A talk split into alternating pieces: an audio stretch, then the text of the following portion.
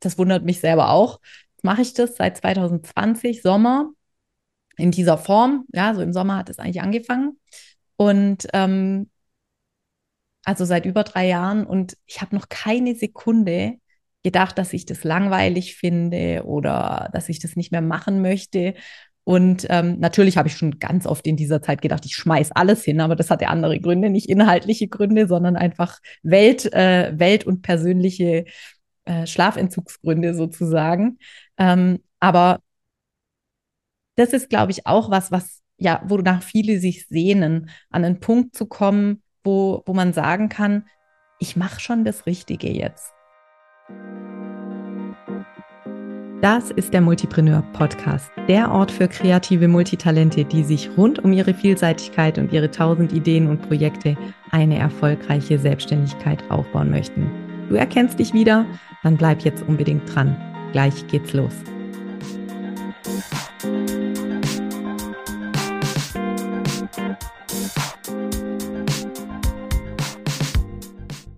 Herzlich willkommen zum Multipreneur Podcast komische Stimme heute, andere Stimme heute. Ähm, ich bin eingeladen worden von Julia Mag-Amanatidis, der Initiatorin des Multipreneur Podcast. Also nicht nur von dem, aber da wir in dem Podcast jetzt gerade unterwegs sind, spreche ich mal nur über den. Ähm, und zwar bin ich eingeladen worden, das heute zu moderieren. Normalerweise moderiert sie diesen Podcast, lädt Menschen ein, mit denen sie gearbeitet hat, Menschen, die sie interessant findet, deren Geschichten sie interessant findet, deren Lebensweg und vor allem auch, äh, sag ich mal, Business-Lebensweg sie interessant findet. Und äh, heute in der 50. Folge hat sie mich gefragt, ob ich bereit wäre, sie zu interviewen ähm, oder mit ihr das Gespräch zu führen ähm, und einfach mal nachzuhaken, wie das bei ihr selbst denn gewesen ist, da äh, das sicherlich die Initialzündung dafür gewesen ist, zumindest stelle ich mir das so vor, in diesem Bereich als Coachin überhaupt unterwegs zu sein. Also herzlich willkommen. Dankeschön. Ich freue mich, in meinem Podcast zu Gast zu sein und so nett anmoderiert zu werden und bin schon gespannt, äh, welche Fragen ich jetzt heute beantworten darf. Und äh, ich würde sagen, leg mal los. Okay, jetzt muss ich erstmal fragen, Julia, ähm, wie alt bist du und wie lange bist du schon dabei? So mhm. grundsätzlich. Und wie lange bist du schon mit deinen wahrscheinlich sehr vielen Themen unterwegs? Ja, also ich bin äh, tatsächlich 43 Jahre alt und gefühlt schon seit, ja, ich würde mal sagen, 28 Jahren irgendwo selbstständig. Also ich war tatsächlich schon als Schülerin immer ab dem Zeitpunkt, ab dem das legal war, sozusagen, äh, selbstständig tätig neben der Schulzeit, habe da für eine Tageszeitung, für den Lokalsport geschrieben, ähm, habe in einer Firma Messevorbereitungen unterstützt und Katalogtexte verfasst und sowas. Also ich war schon immer äh, irgendwie selbstständig. Deswegen, wenn die Frage kommt, seit wann bist du denn selbstständig, fällt mir das total schwer, die zu beantworten. Aber natürlich bin ich dann über die Jahre nicht immer ausschließlich selbstständig gewesen, sondern habe eben noch ganz viele andere Dinge gemacht. Und äh, es war immer so ein Wechselspiel aus Angestelltsein, Selbstständigkeit, beides gleichzeitig. Natürlich, und viele von euch werden jetzt äh, sofort denken, das bin ich auch, habe ich immer noch irgendwas nebenher gelernt, also immer noch irgendeine Ausbildung, eine Weiterbildung, ein Aufbaustudium, ein Zusatzstudium gemacht. Also es gibt immer mindestens zwei Baustellen, die ich so ganz grob offen habe. Mhm. Interessant. Also wirklich viel gemacht auch die ganze Zeit und schon wahnsinnig lange. Ja. Und das, was ich jetzt heute mache, das äh, mache ich eigentlich seit ähm, ja, ziemlich genau Pandemiebeginn, wobei das keine Absicht war.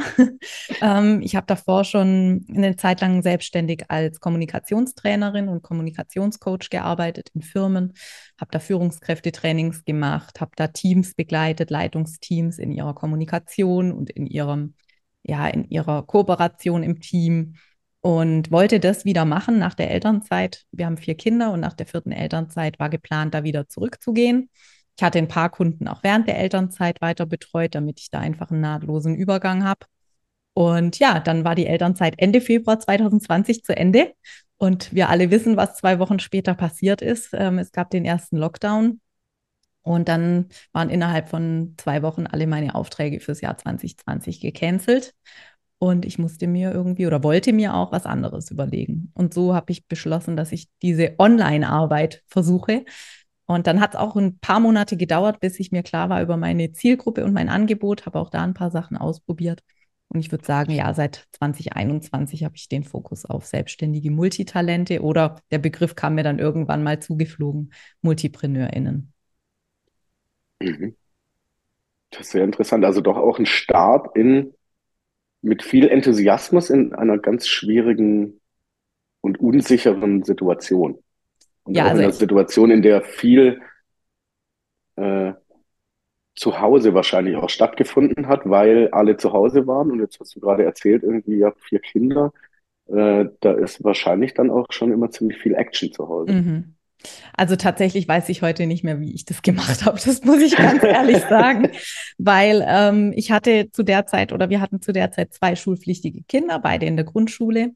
Ähm, das heißt, also da war unheimlich viel Homeschooling angesagt. Dabei natürlich dann noch zwei quirlige äh, Kleinkinder, beziehungsweise eben eine, die äh, schon vier Jahre alt damals war und einen, der gerade ein Jahr alt geworden war und da rumgelaufen ist. Und jeder, der ein, ein einjähriges Kind schon mal in seiner Nähe hatte, weiß, da ist irgendwie gar nichts mehr sicher, wenn die anfangen zu laufen. Ähm, ja, und ich habe da wirklich meine ersten Termine in meinem Büro Schrägstrich Rumpelkammer äh, in so einer Ecke, die einen ruhigen Hintergrund hatte, äh, gemacht und saß sonst vor allem am Küchentisch und habe halt einfach nachts gearbeitet oder frühmorgens oder über Mittag mal, wenn Ruhe war. Also es war wirklich kein normales Arbeiten in dem Sinn, wie, wie ich das jetzt heute kenne, sondern es war wirklich Improvisieren von morgens bis abends. Dazu kommt noch, dass wir in der Zeit in einem Haus gewohnt haben, das eigentlich gar nicht Haus heißen kann, sondern Häuschen heißen muss, weil das waren 100 Quadratmeter zu sechs mit einem Kinderzimmer. Ähm, das war also wirklich auch echt voll bis unter das Dach sozusagen. Und wir haben in der Zeit äh, gebaut auf dem Dorf, wo wir jetzt leben und sind dann auch noch umgezogen. Zehn Monate später, mein Mann, der war zum Arbeiten eigentlich meistens unterwegs. Und ich, also ich weiß nicht mehr wie. Heute weiß ich nicht mehr, wie ich das hingekriegt habe, da auch noch zu packen und dann auch noch nebenher irgendwie zu arbeiten. Aber manchmal lache ich, weil die Leute sagen, warum arbeitest du überhaupt? Wäre nicht genug los? Und dann sage ich immer, die Arbeit ist mein Ausgleich. Also so ist es schon. Mhm. Ja. Ja, ich war ja selber einer von den äh, quasi Profiteuren deines ersten Angebots. Also so haben wir ja wieder quasi in Anführungsstrichen zueinander gefunden. Also wir kennen ja. schon ganz lange. Und äh, das war ja gestern in dem Pod, oder im 49. in dem du mich mhm. eingeladen hattest, dann ja auch Thema irgendwie. Und äh, und mir ging das wirklich auch genauso, als ich das so, also in, ich war, wir waren in derselben Situation, mhm. alle waren in dieser Situation, diese ständigen Lockdowns irgendwie, dieses ähm, vielleicht auch nicht direkt gefühlte Unsicherheit, vielleicht kann man das auch nur im, im Nachhinein so betrachten, wenn man das so ein bisschen Revue passieren lässt, wie, wie, äh, wie belastend auch die Situation für alle, für alle war irgendwie. Ähm, und ich habe damals schon gedacht, Mensch, Meier, ähm, ich ziehe echt den Hut, weil ich nicht, äh, also ich habe das nicht zusammenbekommen, wie du das mhm. alles parallel hinbekommst irgendwie so. Mhm. Und ähm, das spricht natürlich auch dafür, dass, ähm, dass du wirklich auch eine echte Multipreneurin bist irgendwie, weil dir das natürlich auch wichtig ist und du das für dich auch ähm, trotz wenig Schlafen und wie auch immer und viel Improvisieren auch durchsetzen konntest und spricht auch dafür, dass du es machen musstest irgendwie, mm. so, dass der innere Drang halt einfach wahrscheinlich auch sehr groß Total. war. Total. Also ich meine, das hat natürlich alles äh, zwei Seiten und ich muss sagen, diese große Leidenschaft für für meine Arbeit, obwohl es die ja jetzt gar nicht so gab, bis dahin meine Arbeit. Also ich habe immer in Projekten gearbeitet. Meine längste Festanstellung waren fünf Jahre. Und das waren tatsächlich fünf Jahre, in denen ich unheimlich viel Neues entwickeln durfte. Da war ich Marketingleiterin ähm, in einer großen Druckerei und diese Abteilung, die gab es einfach nicht, bevor ich die aufgebaut habe. Das heißt, also auch da war das eigentlich total viel Neues und ähm, insofern, ich habe einfach schon immer unheimlich Spaß gehabt, Neues zu lernen, neue Dinge auszuprobieren und dann auch, ja, die in diese unternehmerische Denke zu übersetzen. Also klar, ich habe BWL studiert, das ähm, kommt natürlich immer wieder durch, aber habe dann einen Master gemacht in Kommunikation ähm, und das hat natürlich, spielt alles so ineinander und das war immer ein Teil von meinem Leben und ich kann nicht still sitzen. Es zieht mich immer wieder zu diesen Projekten. Also selbst wenn ich eigentlich mich zurücklehnen könnte und sagen könnte, ja, jetzt genieße ich mal den Tag, ähm, geht es keine halbe Stunde und in meinem Kopf ist schon das nächste Projekt irgendwie aufgetaucht, mit dem ich mhm. mich da wieder beschäftigen will auch. Ähm, aber natürlich ähm, war das auch unfassbar anstrengend und es wäre für mich und meine Gesundheit auch manchmal besser. Ich könnte besser abschalten. Also das muss man schon auch mhm. sagen. Ähm, ich kann zwar mit viel, mit, mit viel weniger Schlaf auskommen als andere Menschen, die ich kenne, aber ich meine, irgendwann kippt natürlich auch das bei mir und mhm. dann äh, werde ich irgendwie genervt und bin schlecht drauf oder ja, krieg Kopfschmerzen oder so. Also es gibt dann schon auch den Moment, wo das kippt oder auch ganz klar die Momente, die, glaube ich, alle kennen, die viele Sachen haben, in denen ich mich komplett überfordert fühle. Also wo ich wirklich da sitze und merke, in mir steigt jetzt gerade so die Panik hoch und ich weiß überhaupt nicht, wie ich das noch gebacken kriegen soll. Also die Momente mhm. gibt es bei mir bis heute. Ich glaube, der einzige Unterschied ist, dass ich mich inzwischen so gut kenne, dass ich Methoden für mich gefunden habe, die dann relativ schnell zu einer Lösung der Situation führen. Dass ich da nicht so drin stecken bleibe. Würdest du dich, das ist jetzt eine Frage, die interessiert mich wirklich, ich will jetzt ähm, mhm. aber diesen Begriff oder das Narrativ dahinter nicht als was Negatives verstehen. Ähm, würdest du dich als Getriebene bezeichnen? Total. Zu 100 Prozent. okay. Zu 1000 Prozent. Ich bin absolut getrieben. Also, ähm, ich muss manchmal selber über mich den Kopf schütteln, wenn ich abends auf dem Sofa sitze und ich glaube, das ist auch eine Aufgabe, die ich mir noch echt zu Herzen nehmen sollte, mal zu lernen, wirklich irgendwo einfach hinzusitzen. Ähm, ich habe immer das Gefühl, ich kann noch mehr aus meiner Zeit machen. Also ich habe immer das Gefühl, da, da ist noch mehr drin. Und wenn ich spazieren gehe, höre ich einen Podcast. Oder wenn ich äh, irgendwo sitze und äh, kann ich doch nebenher noch was häkeln oder sowas. Also so totale banale äh, Kleinigkeiten. Also ich glaube, dieses totale Moment sein, das kann ich gar nicht gut. Das führt natürlich mhm. dazu, dass ich extrem produktiv bin, aber das hat eben, wie gesagt, auch Schattenseiten. Also ich glaube, hm, so zu tun, als wäre das immer gesund, äh, wäre falsch. Also wird, ist nicht richtig. Also das da, ich habe dann mhm. auch Konsequenzen. Aber mittlerweile schätze ich einfach meine Persönlichkeit auch eher und zerbreche mir nicht mehr so den Kopf darüber und denke, so, oh, jetzt lern das doch endlich mal oder so, meditiere doch mal. Ich weiß, mein Hausarzt hat schon während meiner Grundschule, äh, während meiner Schulzeit, also irgendwie zehnte Klasse oder elfte Klasse, ich hatte immer so Nackenverspannung, hat schon gesagt, äh, mach mal autogenes Training. Da habe ich zu ihm gesagt, wann soll ich denn das noch machen? Dann hat er gesagt, ja, siehst du, genau deswegen brauchst du das. Und ähm, klar, also das ist sicherlich meine Lebensaufgabe, da immer mal wieder Ruhe reinzubringen. Ich bin total getrieben, um die Frage einfach ganz kurz und knackig zu beantworten. Mhm. Auf jeden Fall. Zu, zu 1000 Prozent. Ja, ich kann, ich kann das so ein bisschen bestätigen irgendwie. Also, ähm, wir, wir waren in derselben Klasse bis mhm. zur neunten Klasse. Ja, genau. Äh, und ich habe dich da auch immer als Person erlebt, die wahnsinnig engagiert ist. Mhm. Ähm, und auch Dinge einfach immer richtig macht und Dinge auch durchzieht irgendwie so. Und da ähm, äh, und, und ähm, ich habe mich selber in dem Alter ganz anders wahrgenommen. Also war ich definitiv auch, sonst mhm. hätten sich unsere hätte sich unser schulischer Weg in der neunten Klasse auch nicht getrennt. ähm, aber ähm, äh, ja, ja, genau, das ist sowas. Aber ich habe das auch, äh, also ich habe das auch als äh, als jemand als Coachie quasi von dir ähm, auch sehr sehr ähm, sehr, sehr genossen und schätze das auch sehr an dir, dass ähm, auf der einen Seite diese krasse Energie da ist irgendwie, auch wenn man mit dir zusammenarbeitet. Und auf der anderen Seite aber auch eine gewisse Besonnenheit, weil du dich wirklich viel damit auseinandergesetzt hast. So. Mhm. Und, ähm, und da auch viel, ähm, sag ich mal, Impulse einem setzen kannst. Irgendwie probier das doch mal aus. Und so. Und am Ende geht es ja immer darum, ob man, ob das zu einem passt oder nicht. Da gibt es ja nicht irgendwie ein, Rezept für oder was das ja. immer funktioniert. Ja. Ähm, also das merkt man dir auf jeden Fall schon an. Aber es ist auf jeden Fall auch äh, schön zu hören, wahrscheinlich auch für andere äh, Menschen, die, ähm, die ähnlich viel Ideen haben, die ähnlich viel Interessen haben, die ähnlich viel ähm, unterwegs sind in verschiedensten Bereichen, dass auch Menschen, die das für sich schon länger erkannt haben, also du als Mensch, die, die, als Person, die das für sich schon länger erkannt hat und damit auch mit sich selbst arbeitet, ähm, dass es dem trotzdem auch immer noch so geht und dass vielleicht das eine Sache ist, die dazugehört, weiß ich nicht ganz genau. Absolut. Ich also ich glaube, ich glaube, die also gab ja in den letzten Jahren so viel, viel Bewegung im Bereich Body Positivity, ähm, dass man akzeptieren soll, wie man aussieht und was so die körperlichen Voraussetzungen sind und, und, und. Und ich finde, eigentlich müsste es genauso eine Bewegung auch für Personality Positivity geben, weil, ähm, also wenn wir irgendwie, ich bin ziemlich klein, ja, nicht ganz 1,60 und das hat mich im Laufe meines Lebens auch des Öfteren mal gestört. Aber es war einfach immer vollkommen klar, daran kann ich nichts ändern. Und deswegen habe ich einfach gelernt, mir die Klamotten in Kindergröße zu kaufen, ähm, eine Schneiderin zu haben, die mir die Hosen gut kürzt, wenn es nötig ist und, und, und. Ja, also da habe ich mich irgendwie im Laufe der Zeit darauf eingestellt. Habe auch sehr kleine Füße, muss oft in der Kinderabteilung Schuhe kaufen und inzwischen denke ich, darf in der Kinderabteilung kaufen, weil es preislich manchmal einen guten Unterschied macht. Ähm, so, und von unserer Persönlichkeit erwarten wir aber immer, dass die veränderbar ist.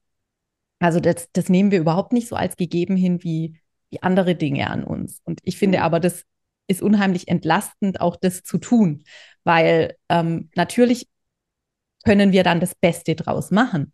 Aber im ersten Schritt geht es immer darum zu sagen, so bin ich. Und von hier aus gehe ich jetzt los. Und das trifft natürlich auf jeden Menschen zu. Ich habe jetzt meinen, meinen ja, meine Zielgruppe oder meine Positionierung in dem Bereich kreative Multitalente, selbstständige Multitalente gefunden, weil es mir am meisten Spaß macht, mit diesen Menschen zu arbeiten. Aber es geht ja im Grunde genommen, lässt sich das ja auf alle Menschen übertragen. Also zu sagen, okay, ich bin so und erstmal nehme ich das einfach als gegeben hin. Es ist eine, eine Bedingung, die ist da. Und jetzt kann ich natürlich versuchen, optimal mit mir umzugehen. Wir haben in Folge 49 mal den Begriff oder ich habe das gesagt, du hältst dich artgerecht. also es geht doch mhm. darum, rauszufinden, was für uns selbst artgerecht ist sozusagen. Und nicht uns an uns rum zu optimieren und uns zu verändern, sondern rauszufinden, wie wir uns am besten selbst managen können. Und ähm, das ist einfach eine, eine Erkenntnis, die ich irgendwann hatte und wo ich dachte, das, das möchte ich eigentlich viel mehr ja auch ins Bewusstsein rücken im Business-Umfeld, weil da haben wir in den letzten Jahren einfach extrem diesen Optimierungswahn, ja auch in der Coaching-Blase. Ich meine, da kann man wirklich, äh, kann man wirklich sehr kontrovers diskutieren, welche Entwicklungen es da in den letzten Jahren gibt. Und was mich immer total abschreckt, sind so Aussagen wie, mach es so und so und dann wird es klappen. Ich gebe dir mein Erfolgsrezept. Äh, äh, ich habe die eine Methode gefunden, mit der es funktioniert. Das mag für ganz eng begrenzte, konkrete Aufgabenstellungen funktionieren. Aber wenn es um so was Komplexes geht, wie beispielsweise den Aufbau einer Selbstständigkeit und wir haben ja dann das Ziel, dass die langfristig am Start ist. Ja, wir wollen ja nicht nur drei Monate das machen und uns dann wieder langweilen oder gefrustet sein oder oder sonst was, sondern wir müssen ja auch was finden, wo wir längerfristig dranbleiben können, damit wir überhaupt die Früchte unserer Arbeit ernten, weil das ist ja ganz oft das Problem. Wir versuchen uns irgendwie zu verbiegen, uns da in ein Schema reinzupressen und dann können wir das aber gar nicht aushalten so lang, weil das überhaupt nicht zu uns passt. Und dann scheitern wir und suchen die Schuld dann bei uns. Wir haben uns nicht gut genug optimiert, wir haben uns nicht genug angestrengt. Aber das Problem ist eigentlich, dass wir einen scheiß Schuh gekauft haben. Also wenn wir jetzt einen Wanderschuh kaufen, dann sagt uns die Verkäuferin oder der Verkäufer, das ist der perfekte Wanderschuh, ich habe den auch, der passt super zu mir. Und dann nehmen wir den und nach zwei Kilometern tut uns der Knöchel weh und wir haben Blasen, weil das bringt überhaupt nichts, wenn der der Verkäuferin oder dem Verkäufer am besten passt. Der muss ja uns passen. Und das im Business-Kontext verstehen wir das aber irgendwie nicht. Wir denken, kaufe ich den Wanderschuh, wenn die den hat, dann bin ich, oder einen Laufschuh, dann bin ich auch schnell. Ich kaufe mir jetzt den Laufschuh von Eliud Kipchoge, ähm, jetzt nicht mehr Weltrekordhalter, jetzt ist es jemand anderes im Marathon, dann bin ich auch schnell. Ja, das funktioniert so halt nicht. Ich brauche, ich habe eine ganz andere Laufmotorik, äh, einen ganz anderen Ablauf und exakt das Gleiche funktioniert auch in der Selbstständigkeit. Es geht nicht mhm. darum, irgendwas nachzumachen, sondern es geht wirklich darum, den eigenen Weg zu finden. Und da ist die Persönlichkeit eine Gegebenheit, mit der wir arbeiten sollten. Wir haben ja ganz viele Stärken. Ich meine, du hast gerade gesagt, du weißt nicht, wie ich es gemacht habe. Ich weiß es auch nicht mehr, aber ganz sicher weiß ich, dass ich durch diese Pandemiezeit sehr gut durchgekommen bin, weil ich so bin, wie ich bin. Mhm. Weil ich in der Lage bin, schnell zu schalten und flexibel zu denken und einfach immer in Möglichkeiten zu denken und nicht in, in äh, ja, jetzt geht es nicht so, wie ich dachte. Am Ende denken in Unmöglichkeiten. ja, also ich versteife mich auch nicht so auf meine Pläne, sondern ich denke mir, okay, ja. Plan scheint nicht mehr zu passen, weil sich Rahmenbedingungen geändert haben. Also neuer Plan, angepasster Plan. Ja, konnte ich als Coachie quasi auch sehr, sehr, sehr gut wahrnehmen und das war auch, ähm, auch eigentlich mit ein Grund, warum, äh, warum ich da in eine weitere Zusammenarbeit eingestiegen bin ähm, und äh, warum ich relativ schnell gemerkt habe, wie, wie viel mir das bringt. Ähm, Im Sinne fast schon von einer Hilfe zur Selbsthilfe irgendwie, mhm. von einer Hilfe, sich selber oder auch zu finden, sich selbst zu positionieren. Was mir auch, du hast es vorhin angesprochen, was mir auch total gefallen ist, ein bisschen kritisch vielleicht, aber was mir auch total gefallen hat, ist, äh, du hast ja vorhin gesagt, du bist von Haus aus BWLerin. Mhm. Ähm, und genauso habe ich das, ich bin ja jetzt jemand, der aus einem ganz anderen Bereich kommt und da spielt natürlich mit dem eigenen Unternehmen BWL schon auch eine Rolle. Ähm, aber ich habe dich nie als BWLerin wahrgenommen. Mhm. Und, äh, und das war für mich auch total wichtig. Also auch, auch nie als so, ähm, als eine, ähm, wie soll ich jetzt sagen, so eine, ähm, so eine Optimierungscoachin irgendwie, mhm, die, mhm. ähm, die sagt, ich verdopple dein Geld oder sowas irgendwie. Also ich sage das jetzt absichtlich so kritisch irgendwie, ja, ja, sondern da ging es wirklich darum, irgendwie, wenn du äh, das Erfolg erstmal daran zu bemessen ist, ob, ob man irgendwie auch authentisch ist bei dem, was man tut. Und da muss man erstmal mit sich selber ins, ins Gespräch gehen, vielleicht, mhm. bevor man, bevor man das an andere Leute weitergibt. Und dann ist auf jeden Fall schon mal die Chance höher, so habe ich das zumindest verstanden, dass das Ganze ähm, äh, zu einem Erfolg und auch zu einem wirtschaftlichen Erfolg dann irgendwie mhm. gebracht werden kann oder zu einer wirtschaftlichen, ich nenne es mal wirtschaftliche Sicherheit. Irgendwie. Ja. Das kann dann vielleicht jeder für sich selber einordnen. Und, ähm, und das war was, was mich unglaublich abgeholt hat, als jemand, der sehr kritisch mit diesem, mit diesem Bereich und mit, mit Kommerzialität vielleicht mhm. auch ein mhm. Stück weit umgeht. Das muss man ja nicht tun, man darf da auch ganz unkritisch sein, da ist ja alles erlaubt. Aber das hat mich abgeholt, dass, mhm. das, ähm, dass du quasi so die Menschen in den Mittelpunkt stellst mit denen du arbeitest und erstmal guckst, okay, wo sind da die Stärken? Du hast es vorhin angesprochen, wo sind da die Stärken? Was, was können die denn alles? Und dann, dann kann man natürlich auch mit den Schwächen und mit den Defiziten arbeiten, das gehört dazu, aber, ähm, aber die, dafür muss man die Stärken erst kennenlernen. Ja. oft kennen die Leute das, glaube ich, selber nicht. Ist das auch so eine Erfahrung, die du hast, dass Leute zu dir kommen und, äh, sag ich mal, Hilfe, Unterstützung einfordern, Begleitung einfordern und dann, ähm, äh, dann auch feststellen, Mensch, ich habe ich habe gar nicht gesehen, was ich alles kann mhm. Also ich glaube, das ist, oder ich hoffe, dass das in den Prozessen immer der große Erkenntnisgewinn ist. Dass wir irgendwann an einem Punkt ankommen, die Kundinnen und Kunden und sagen, ey, ich bin eigentlich echt super cool. Wenn ich meine mhm. Selbstständigkeit so aufbaue, wie sie für mich perfekt passt, dann fühlt sich das irgendwann an wie ein Flow. Nicht 100 Prozent der Zeit. Ja, das kann, also mhm. das kann und will ich überhaupt nicht versprechen. Ähm, aber dass wir uns immer mehr uns selbst annähern und dadurch einfach auch immer mehr in so eine Situation kommen, wo wir sagen, so kann es weitergehen. Und nicht mehr so oft an dem Punkt sind, wo wir sagen, jetzt brauchst du aber nochmal ganz anders. Sondern wo das, mhm. also ich glaube, die, die größte Erfahrung, ähm, die alle Multis miteinander teilen, ist die, dass wir sehr oft scheitern. Und was wir aber nicht sehen, ist, dass wir eigentlich ja in einem Prozess unterwegs sind. Wir empfinden, ich habe es angefangen, ich habe es nicht durchgezogen, ich bin gescheitert. Ich habe was Neues angefangen, ich habe es nicht durchgezogen, ich bin gescheitert. Ich habe wieder was angefangen, ich habe es nicht durchgezogen, ich bin gescheitert. Das ist ja so dieser Murmeltiertag, in dem viele drinstecken, die so ganz am Anfang stehen und sich vielleicht schon zum wiederholten Male mit einer Idee versuchen, selbstständig zu machen. Und das versuche ich mal zu übersetzen in einen fortlaufenden Prozess, weil dann wird weil wir, wir probieren immer noch Dinge aus, die vielleicht nicht klappen und wo wir die Erkenntnis haben, ah, das war noch nicht so ganz das Optimale, so stelle ich es mir nicht vor. Ja. Aber was wir halt eben auch lernen können, ist, dass wir dann sagen, okay, aber was hat denn schon gut funktioniert und wie kann ich das behalten und nur mhm. das weglassen, was mich nervt? Wir müssen ja nicht immer wieder bei Null anfangen. Also, dass es eher so ein Wachstums- und Entwicklungsprozess wird, den wir aber als Kontinuität empfinden und nicht mehr als Vollgas, Vollbremsung, Vollgas, Vollbremsung, weil so fühlt sich das eben für viele an. Und das macht natürlich auch total was mit dem Selbstbewusstsein. Also wie soll man sich denn noch was zutrauen, wenn man schon so oft gehört hat, aha, machst du wieder was Neues, aha, äh, wieder so eine Idee. Ja, bin ich ja mal gespannt, wie lange du das dieses Mal durchhältst. Die Stimmen kommen ja nicht nur von außen, die Stimmen haben wir ja aufgrund unserer Sozialisierung auch im Kopf. Also das sagen wir uns ja auch selber. Mhm. Und das, das kann man natürlich nicht 30 Jahre so durchhalten. Da geht man ja irgendwann mal dran kaputt. Also das, das macht ja keinen Spaß. Was ich aber auch spannend finde, ist, wenn ich Menschen erzähle, was ich mache, wie viele, die ich eigentlich total als ähm, Nicht-Multitalente eingestuft hätte, dann plötzlich erzählen, was sie eigentlich noch so gerne alles machen würden und was sie sich bloß nicht trauen und so. Also wir haben ja oft auch das Gefühl, wir sind allein auf weiter Flur, gerade wenn wir in so einem Bekanntenkreis oder Freundesfamilienkreis sind, wo alle anderen so, was weiß ich, mit 18 schon wussten, was sie mal werden wollen, das auch gemacht haben und seitdem läuft es da alles straight on.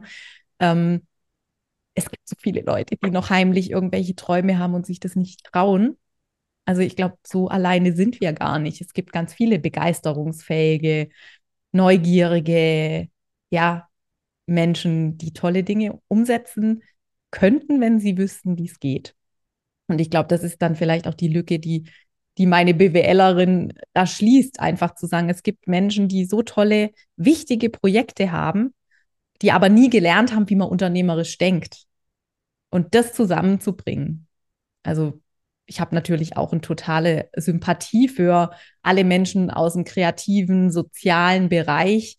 Ähm, wenn ich nicht zum, zum Zeitpunkt meiner Studienwahl extrem verliebt gewesen wäre, hätte ich wahrscheinlich auch eher was anderes studiert.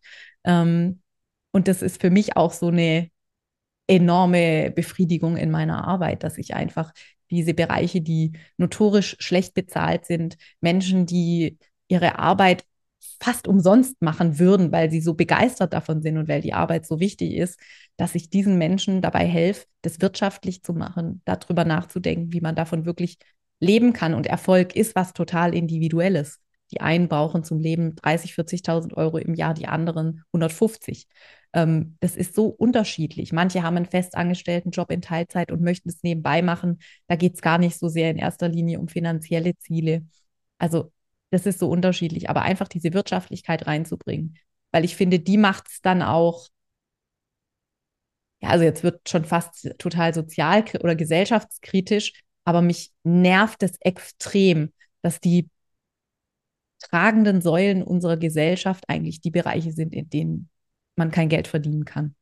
Also Pflege, Soziales, Bildung, ähm, Kreativität, Kunst, das sind die Säulen, die eine Gesellschaft menschlich machen aus meiner Sicht. Und alle Menschen, die in diesen Bereichen selbstständig sind, krebsen so irgendwie am Lebensminimum rum. Und mich nervt es total. Also ich finde, das hat man gerade in der Pandemie gesehen, wie abhängig wir als Gesellschaft von diesen Berufsgruppen sind und die alle ihren Beruf eben auch aus viel Begeisterung und Menschenfreundlichkeit raus ausüben und die aber eigentlich am Ende des Monats nicht wirklich gut davon leben können. Und das nervt mich total. Ich will sozusagen den Kapitalismus in die sozialen Berufe bringen. Nein. Ich finde grundsätzlich. Weiß ich noch nicht, ob wir das jetzt rausschneiden, aber es, so, es, es, nervt mich einfach. Man kann doch mit jedem Scheiß Geld verdienen. Wirklich. Wieso kann man nicht mit gutem Scheiß Geld verdienen?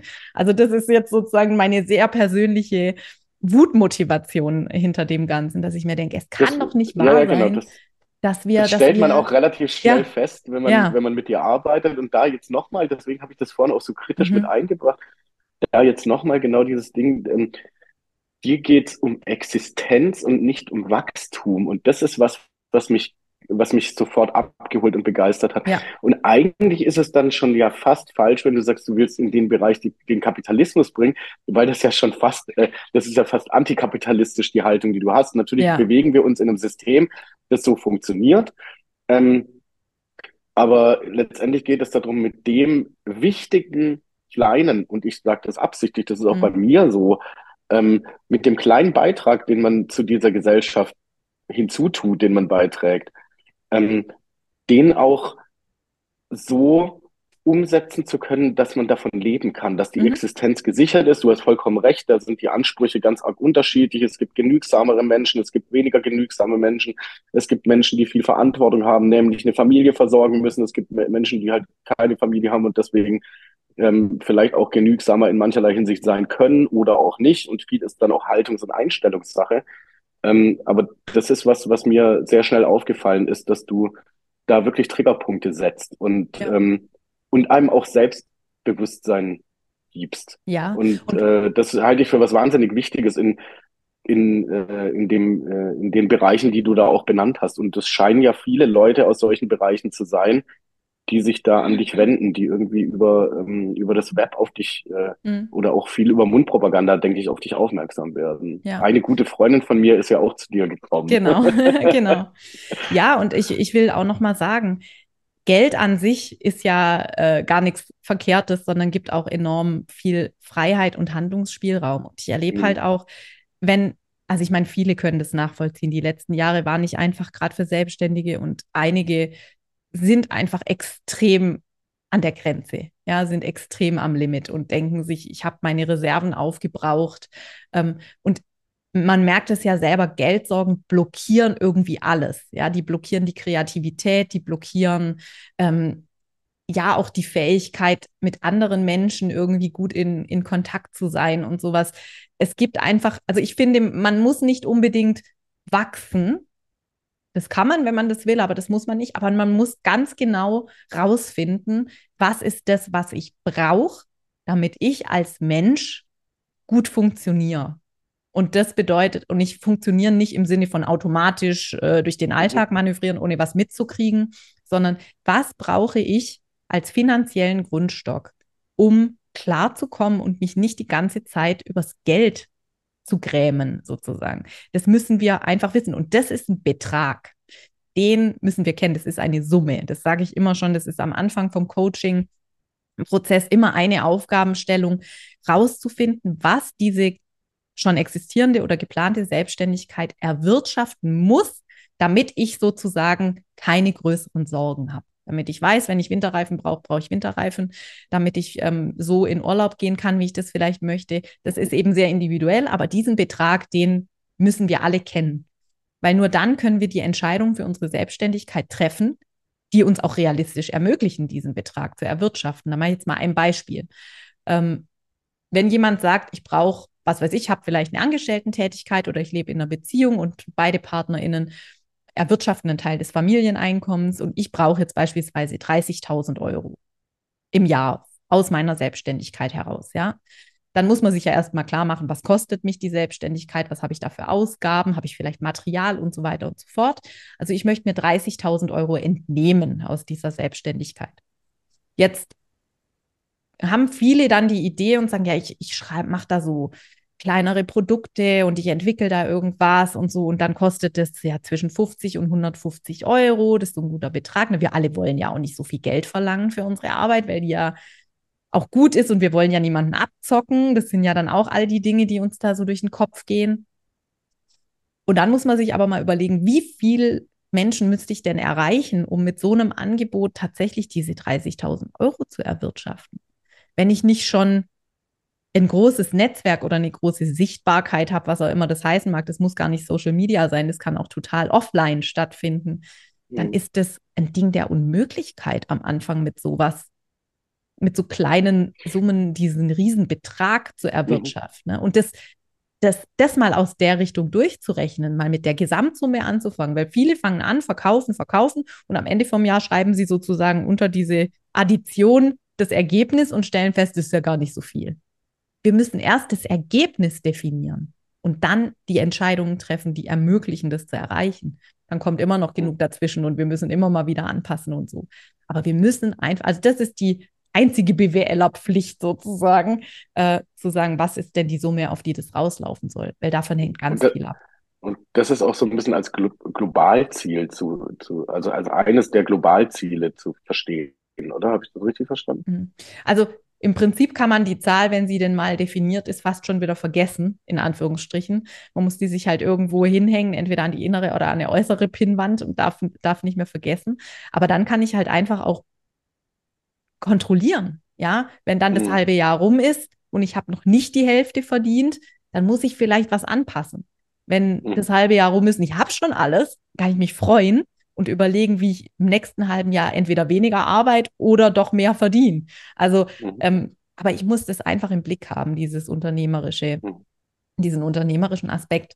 Und das habe ich irgendwann gemerkt, tatsächlich in dem ersten Kurs, den du, äh, an dem du teilgenommen hast, der war ja noch sehr weit gefasst. Da ging es noch nicht konkret nur um Selbstständigkeit, sondern es ging erstmal nur darum, oder erstmal darum, wie man viele verschiedene Projekte so gleichzeitig handeln könnte. Und ich habe gemerkt, so richtig Spaß macht es mir, wenn der finanzielle Aspekt dazukommt, wenn das Unternehmerische dazukommt, weil ich will, dass Menschen von guten Jobs, die ich persönlich gut finde, da geht es jetzt echt um meine ganz individuellen Werte, wenn Menschen, die coole Sachen machen, von diesen coolen Sachen ihren Lebensunterhalt finanzieren. Das ist für mich die größte Befriedigung. Weil ich immer denke, das, ja. muss, das muss es geben, viel, viel mehr viel, viel mehr Menschen, die coole Jobs machen und wirklich gut davon leben können, sodass sie die coolen Jobs nicht in ihrer Freizeit machen müssen und die coolen Jobs nicht nebenbei machen müssen, äh, weil es einfach nicht anders geht. Wenn das jemand möchte, du hast ja auch in der letzten Folge erzählt, die Musik ist gerade eher so nebenbei ne? und, und ist jetzt mhm. nicht im Zentrum oder du hast irgendwann mal die Entscheidung getroffen, wird es auch nicht auf absehbare Zeit sein. Aber dann ist es eine bewusste Entscheidung, die hast du getroffen, weil dir viele Parameter klar waren. Aber wenn das eine, eine ungewollte Verlagerung von eigentlich dem Lebensinhalt ins Privatleben ist, weil wir mit mhm. unserer Arbeit da nicht genügend äh, rumkommen, dann finde ich das extrem frustrierend und das, das ist dann sozusagen, da werde ich dann ganz heiß drauf, das zu ändern. Genau. Ja. Weil man, kann, man kann von allem. Äh, man kann so mit allem Geld verdienen, mit jedem Scheiß. Also warum nicht auch mit den coolen Sachen, habe ich schon mal gesagt, aber. Genau, mit, äh, mit, mit Scheiß äh, äh, wird genug Geld verdient. Irgendwie. Genau. Das ist natürlich genau. das, was sich auch vielleicht besser verkauft oder wie auch immer. Vielleicht ist das System oder vielleicht sind die Menschen da auch irgendwie so ein bisschen in ihren Blickwinkeln irgendwie drauf, äh, drauf fixiert. Das kann man irgendwie gar nicht so richtig oftmals festmachen. Aber das kann ich auch bestätigen, dass mir das unglaublich geholfen hat, auch bei dieser Einordnung. Du hast es jetzt gerade angesprochen, mit dem, wie ich mich da jetzt auch so in den letzten, sage ich mal, zwei Jahren entwickelt und auch entschied, bewusst entschieden habe. Äh, dafür musste dieser Prozess her, überhaupt rauszufinden, was, äh, was will ich denn eigentlich und wie wichtig ist mir was. Also ich habe das mhm. jetzt nicht, kann das jetzt nicht bestätigen, dass das irgendwie in so einem, in irgendwelchen Prozentsätzen irgendwie, dass ich das so für mich festgemacht habe, sondern das lief dann eher auf so einer Gefühlsebene, würde ich jetzt mal sagen. Ähm, ähm, was da irgendwie dringlich und was wichtig ist und so weiter und was vielleicht ja. ein bisschen auf die längere Bank geschoben werden kann.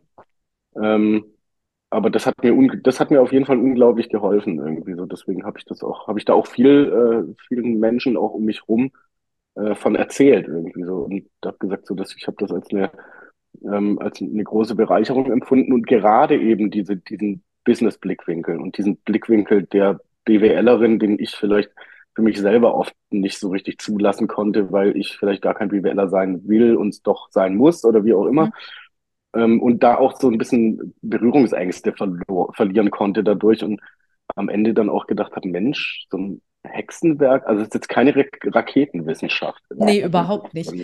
Ich meine, genau. da kommen, glaube ich, zwei Aspekte zusammen und du hast es gerade schon schön gesagt. Es gibt zum einen natürlich einfach den Zustand, dass viele Menschen in ihrer Ausbildung oder in ihrem Studium, Entschuldigung,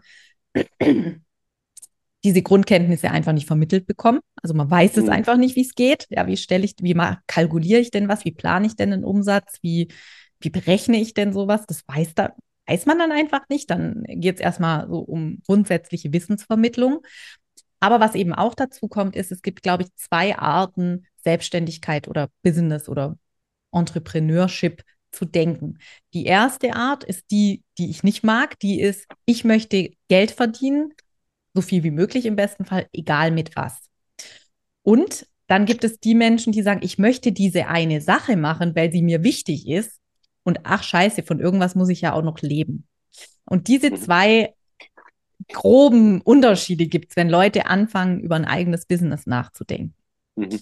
Und wenn wir einsteigen mit, ich möchte jetzt maximal Geld verdienen oder Betrag X oder wie auch immer, egal womit, dann konzentrieren wir uns natürlich extrem auf Marketing, Positionierung, Entwicklung und, und, und, weil das für uns ganz klar ist. Da, da hängt ja mein Herz dann nicht dran. Ja, da suche ich mir das aus, was am besten für mich funktioniert, weil ich werde abends zufrieden sein, wenn ich am meisten verdient habe. Und nicht, wenn ich meinen Werten treu geblieben bin, sozusagen. Und wenn jemand aber sagt, ich möchte unbedingt dieses und dieses machen, ich möchte die Welt ein Stück besser machen, ich möchte was verändern, weil mir das wichtig ist, oh shit, und jetzt sollte ich damit mein Geld verdienen, dann kickt ja total auch dieses schlechte Gewissen rein. Also ich habe zum Beispiel eine Kundin, die macht Familienberatung. Ja, die sagt immer, ich kann ja meine Stundensätze, kann ja nicht 100 Euro sein. Das können sich ja gerade die Familien, die das brauchen, dann überhaupt nicht mehr leisten.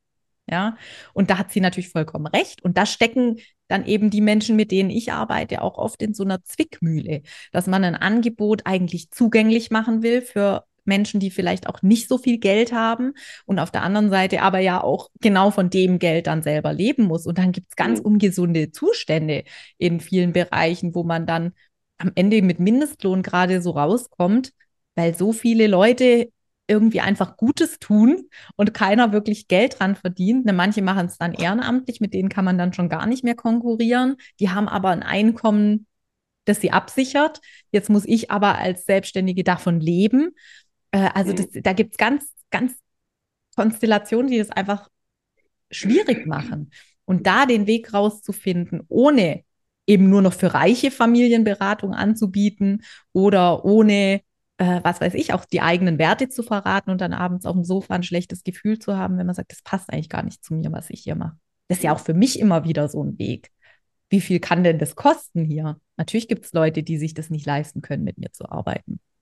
Also wo setze auch ich das an? Ja, also ich meine, mein Preis ist nicht, also es gibt nicht unbedingt einen super günstigen Preis, aber es ist jetzt auch nicht aus aller Welt sozusagen gefallen, was meine Angebote kosten. Aber ich will sagen, es ist auch ein permanentes Austarieren. Also auch ich habe da immer wieder meine Themen damit.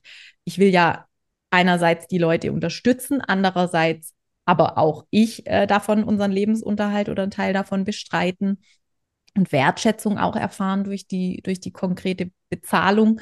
Also es ist ein Thema, was eben gerade, wenn wir sehr viel Herzblut in unserer Arbeit drin haben, nicht zu unterschätzen ist. Mhm. Und das irgendwie unter einen Hut zu bringen und das auszutarieren, das ist dann immer eine Mischkalkulation. Mhm. Aber die muss man sich. Ja, ich, kann, ich kann das gut bestätigen, ja. wie, äh, wie viele Gedanken man sich darüber macht, wie okay es ist, damit Geld zu verdienen, mhm. wenn man in, wenn man in einem Beruf ist, in dem man anderen Menschen hilft. Ja.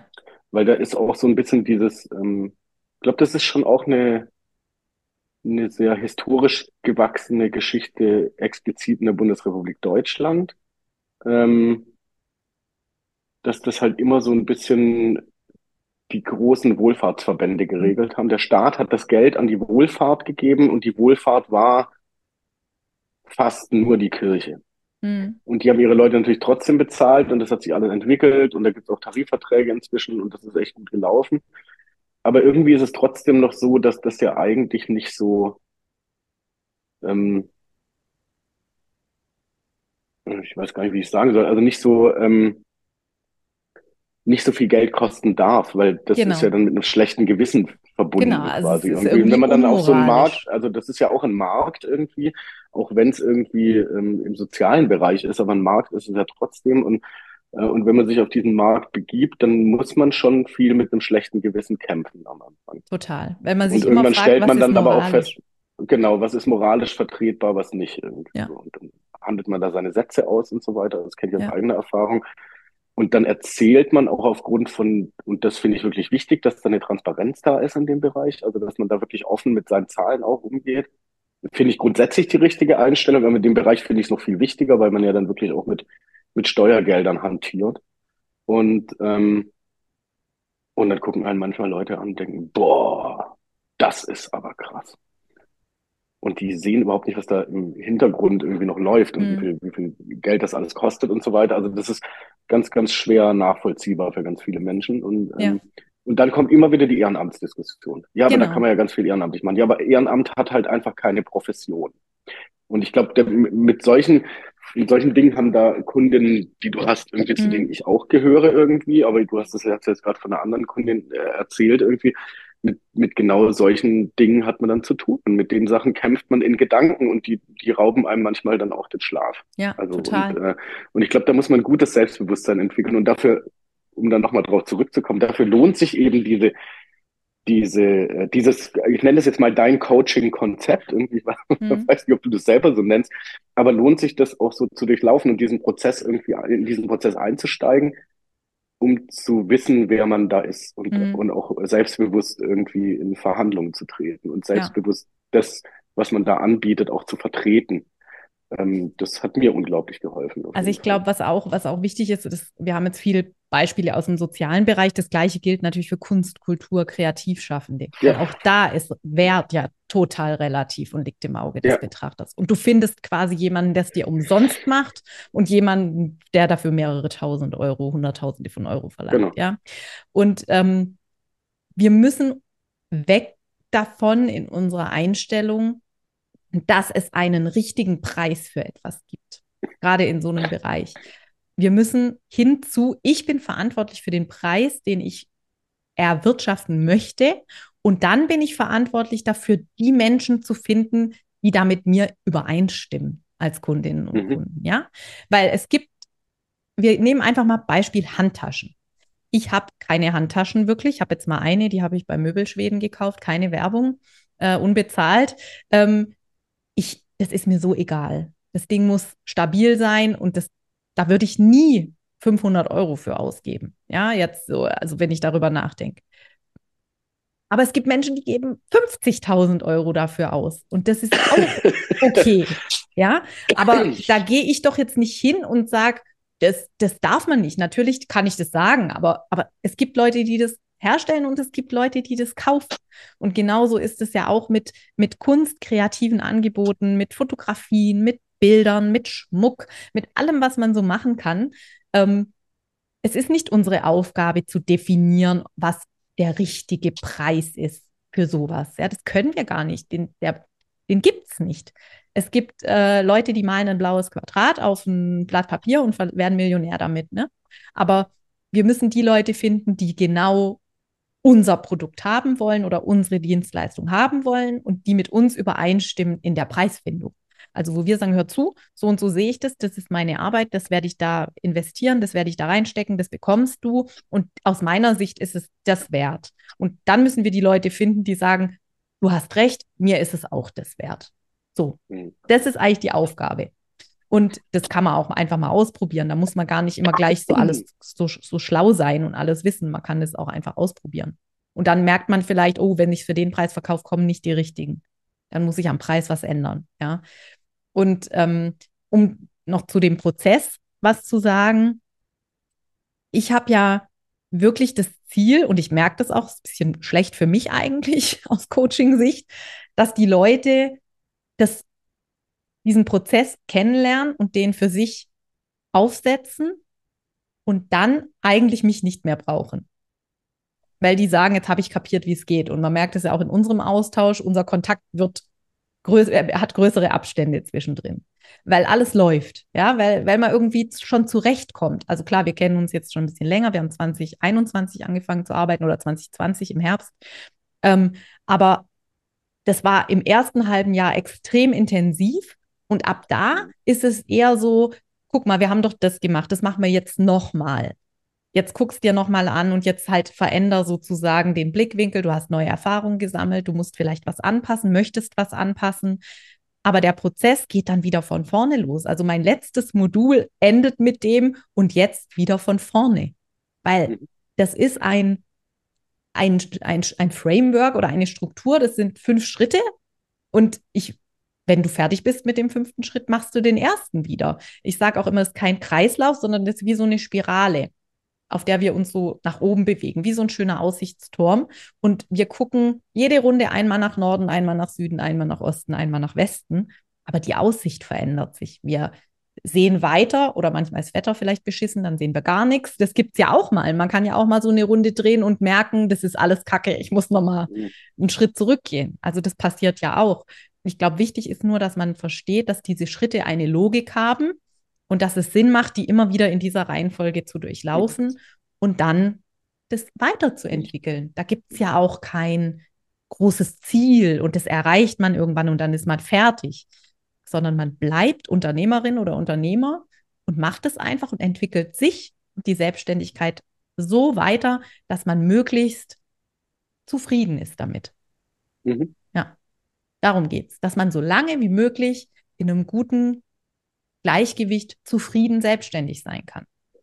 Und, ähm, und wir hatten es, glaube ich, auch in der letzten Folge davon, dass es im Gleichgewicht zu halten eben bedeutet, permanent was anzupassen weil sich eben unser Umfeld verändert, weil wir uns verändern, weil sich unser Blick auf die Welt verändert, weil sich die Welt verändert.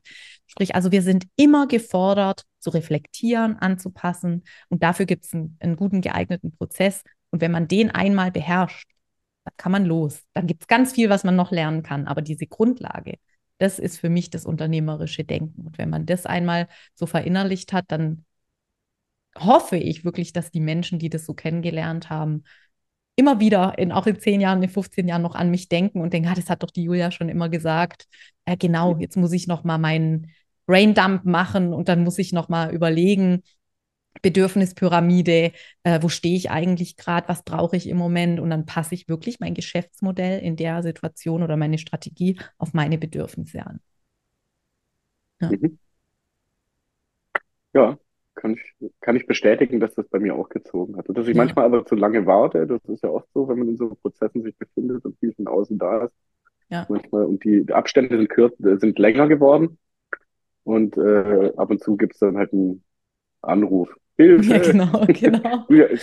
dann brauche ich eine Person, da brauche ich dich, um mir quasi den, den Kopf zu waschen. Aber irgendwie ja. ist dann trotzdem der Prozess klar, der dann wieder, manchmal braucht man auch jemand, der einen eine Person, die einen an der Hand nimmt und sagt so, guck mal, du kennst das zwar alles genau, schon, aber jetzt genau. muss ich dich da wieder hinziehen und mhm. dann funktioniert das auch wieder ja. irgendwie so. Und das ist auch was, was mir an dem Konzept immer sehr gut gefallen hat. Irgendwie so, ja. das, und im besten Falle natürlich, wie bei allen unterstützenden Tätigkeiten, äh, sind die natürlich dazu da, um sich selbst aufzulösen, weil die, weil die Person, die diese Unterstützung erfahren hat, einen nicht mehr braucht. Genau. Oder zumindest für eine Zeit lang nicht mehr braucht. Ja. Ähm, aber dafür kommen ja dann andere. Genau, genau, genau. Es gibt ja Gott sei Dank immer weiter auch begeisterte Leute, die Bock haben, selbstständig zu sein. Genau. Aus ganz unterschiedlichen Gründen. Ja, das war jetzt äh, so irgendwie sehr, ja, fast schon philosophisch. Also ich glaube, jetzt äh, ja. habe ich echt viel drüber geredet, was mir, was mich eigentlich so antreibt, diesen Job zu machen. Und man muss ja auch mal sagen, das wundert mich selber auch. Mache ich das seit 2020, Sommer, in dieser Form. Ja, so im Sommer hat es eigentlich angefangen. Und ähm, also seit über drei Jahren. Und ich habe noch keine Sekunde gedacht, dass ich das langweilig finde oder dass ich das nicht mehr machen möchte. Und ähm, natürlich habe ich schon ganz oft in dieser Zeit gedacht, ich schmeiß alles hin, aber das hatte andere Gründe, nicht inhaltliche Gründe, sondern einfach Welt, äh, Welt und persönliche äh, Schlafentzugsgründe sozusagen. Ähm, aber das ist, glaube ich, auch was, was ja, wonach viele sich sehnen, an einen Punkt zu kommen, wo, wo man sagen kann, ich mache schon das Richtige jetzt. Und woraus sich das dann zusammensetzt, was für eine Mischung das ist, ob das eine Vollzeitselbstständigkeit ist, ob das eine nebenberufliche Selbstständigkeit ist, ob das mehrere Standbeine sind, das, das spielt dafür gar keine Rolle. Ich glaube, an, irgendwann an einem Punkt zu sein, wo man sagt, ja, ich, ich mache echt die Dinge, die ich machen will. Und jeden Morgen gehe ich so mit einem grundlegend positiven Gefühl an meinen Schreibtisch. Und ähm, es nervt mich nicht über alle Maßen. Natürlich nerven mich auch manche Dinge, aber äh, dann kann ich die ändern oder drüber hinwegsehen. Aber wenn ich so unterm Strich gucke, dann macht es mir einfach nur irren Spaß. Und das, glaube ich, ist, ist das, was wir uns alle wünschen, dass wir eine Arbeit machen, die uns unterm Strich Spaß macht und die wir auch eine Weile machen können und da so ein bisschen ankommen auch in dieser Selbstständigkeit. Aus wie vielen Komponenten, die sich dann auch immer zusammensetzt. Wie gesagt, da will ich gar kein Schema vorgeben, weil das geht nicht. Da gehört für jeden unterschiedliches dazu. Ich meine, die ganze fünfte Staffel jetzt von Folge 41 bis 50 ist voll mit Gesprächen mit MultipreneurInnen, die ganz unterschiedliche Wege für sich entwickelt haben und mhm. da kann man sich, glaube ich, auch echt Inspiration holen und sich in der einen oder anderen Situation oder Case Study, wie man ja vielleicht sogar sagen könnte, auch wiedererkennen. Aber letztlich ist es unsere Aufgabe, unsere eigene Case Study zu entwickeln. Und das ist auch meine Aufgabe und wird es auch weiterhin bleiben. Also ich merke natürlich auch immer wieder, dass mir noch Komponenten fehlen oder dass ich mir was anderes wünsche, aber dann höre ich jetzt nicht diesen Job auf, sondern ich frage mich halt, wie kann ich das integrieren? Wie kann ich da mehr davon reinholen? Brauche ich vielleicht mal so einen Zeithassel, wo ich das dann ausleben kann? Äh, wie kann ich das ermöglichen? Ja, also es wird ich, dann einfach mir, kontinuierlich. Mir fällt da gerade noch ein, dass, dass mir das auch geholfen hat, irgendwie, also so Case Study als Perspektive mhm. irgendwie. Ähm, äh, du hast mich dann auch in ein ähm, Gruppencoaching mit reingenommen, mhm. mit ja, zwei genau. anderen Frauen, völlig unterschiedliche Arbeitsbereiche, völlig unterschiedliche Projekte. Ähm, an die Zeit erinnere ich mich total gerne zurück. Mhm. Ich meine, vielleicht ist es auch so, dass man eh interessiert auch an anderen Dingen ist, die ist einen normalerweise total. überhaupt nicht interessieren irgendwie äh, oder mit denen man nichts zu tun hat, irgendwie da einen Einblick zu bekommen. Aber das hat mich wirklich auch weitergebracht, weil da einfach nochmal Perspektiven und zwar persönliche Perspektiven auf den Tisch kamen, die, ähm, die ich sonst nicht hätte einnehmen können, glaube ich. Nicht mal, wenn ich hätte wollen. Mhm. Und, äh, und das war, war, war auch eine schöne Geschichte irgendwie. Also ja. es lohnt sich insofern vielleicht mal in die ein oder andere Folge reinzuhören. Ähm, vielleicht auch, wenn es um ein Thema geht, das eigentlich, äh, mit dem man nicht so viel zu tun hat irgendwie oder gar nichts zu tun hat ähm, und sich da auch nochmal was rauszugreifen. Ja.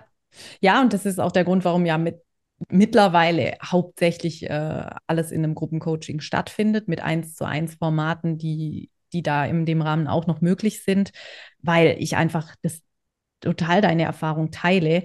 Ähm, es ist so cool, sich mit Leuten auszutauschen, die auch so ticken, ja, die sich auch schnell in Themen rein, reinversetzen können, die auch schnell eine neue Perspektive einnehmen können. Und das können wir alle. Wir können uns alle unheimlich schnell für Themen begeistern, uns in was reindenken. Sofort checken wir, worum geht es da eigentlich, was ist da relevant und können da was dazu mhm. beitragen. Und deswegen ist das Gruppencoaching-Format auch das, was ich wirklich am meisten liebe. Und jetzt gerade im September, äh, im November haben wieder sieben neue Leute angefangen äh, das ist einfach herrlich, was da schon im ersten Call dann immer für Querverbindungen entstehen. Die eine will irgendwie mhm. ein Eisbusiness gründen, die andere erzählt da so ganz salopp, sie ist schon Eismeisterin. Also da geht es jetzt um essbares Eis, also ganz genial. Äh, ich esse ja auch ganz viel Eis, deswegen habe ich da sofort Feuer und Flamme. Und ähm, ja, also ich kann das nur, also ich kann das nicht genug unterstreichen, wie wichtig und wie wertvoll das ist, sich auch mit gleich Gesinnten, das klingt immer so doof, aber einfach mit Menschen, die so ticken wie man selbst, auch so ein bisschen auszutauschen und auch Kontakte zu knüpfen, die dann unter Umständen weit über das Programm hinaus auch noch halten oder wo man immer weiß, da kann mhm. ich mal vorbeiklopfen, da weiß ich jetzt. Also es gibt nur spannende Leute. Das kann ich echt sagen. Ich habe, glaube ich, den spannendsten Job.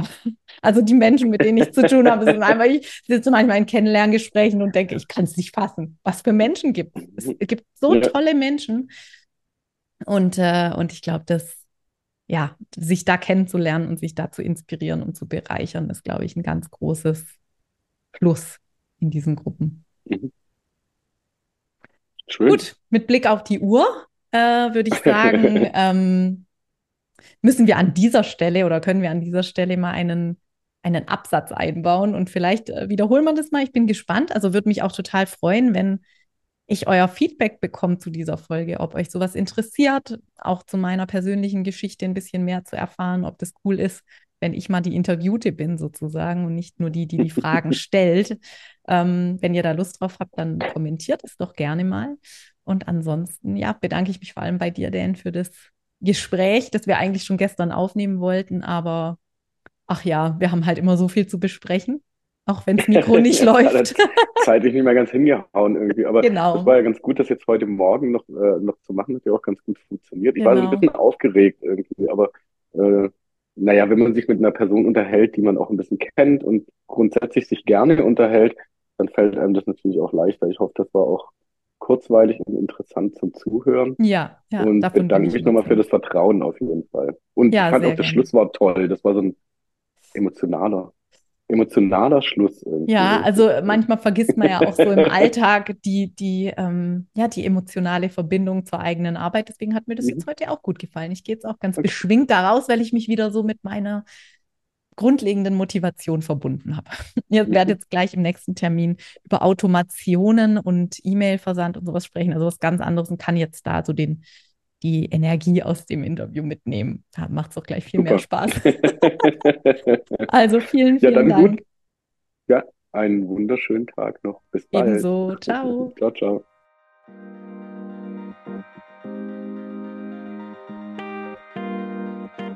So, das war's auch schon mit der aktuellen Folge des Multipreneur Podcasts. Vielen Dank, dass du dabei warst. Ich schreibe übrigens mindestens genauso gerne, wie ich spreche. Und wenn du Lust hast, immer aktuelle Impulse, Behind the Scenes und Neues aus der Welt des Multipreneur-Business direkt in dein Postfach zu bekommen, dann abonniere am besten gleich den Multipreneur Newsletter. Den Link zur Anmeldung packe ich dir in die Show Notes. Jetzt freue ich mich natürlich über eine 5-Sterne-Bewertung, wenn dir der Podcast gefallen hat. Das pusht nicht nur den Algorithmus, sondern auch meine Laune. Und für dich gibt's Karma-Punkte gratis obendrauf. Ich freue mich, wenn wir uns bald wieder lesen oder hören und sag bis dahin, ciao.